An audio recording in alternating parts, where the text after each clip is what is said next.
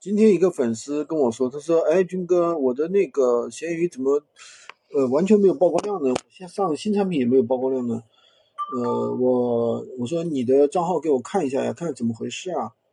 然后呢，他让我看了他的账号以后，我真的大吃一惊，他一天居然上了二十二个链接。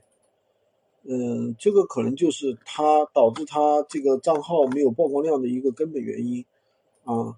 虽然说。”闲鱼一般来说的话，对于我们的这个东西啊，放的还是比较松的啊，并不是说你怎么怎么样，对吧？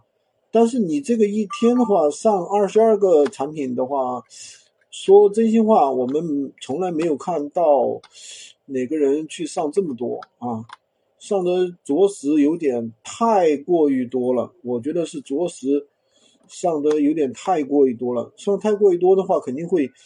呃，系统的话肯定会认为你在做一些呃不正常的一些操作吧，对吧？那么肯定会有这样的一些系统的判定在里面。所以闲鱼的话，对于批量行为是比较忌讳的啊。近期的话，呃，也有一些人由于产品的质量太差了，对吧？然后呢，被闲鱼系统判定是这个呃，直接就甚至是把宝贝给删除了。都有的啊，这也是说明了闲鱼平台的维护这个平台啊，不让你们去卖一些劣质商品，对吧？对于批量性行为，比如说批量删除产品、批量上架产品、差评过多，对吧？还有，嗯，就是批量铺货啊，也会引致限流。批量铺货什么意思呢？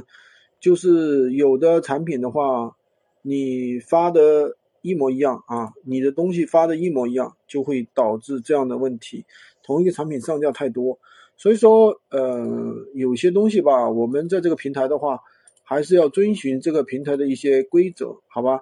今天就跟大家分享这么多啊！喜欢军哥的可以关注我，订阅我的专辑，当然也可以加我的微，在我头像旁边获取闲鱼快速上手笔记。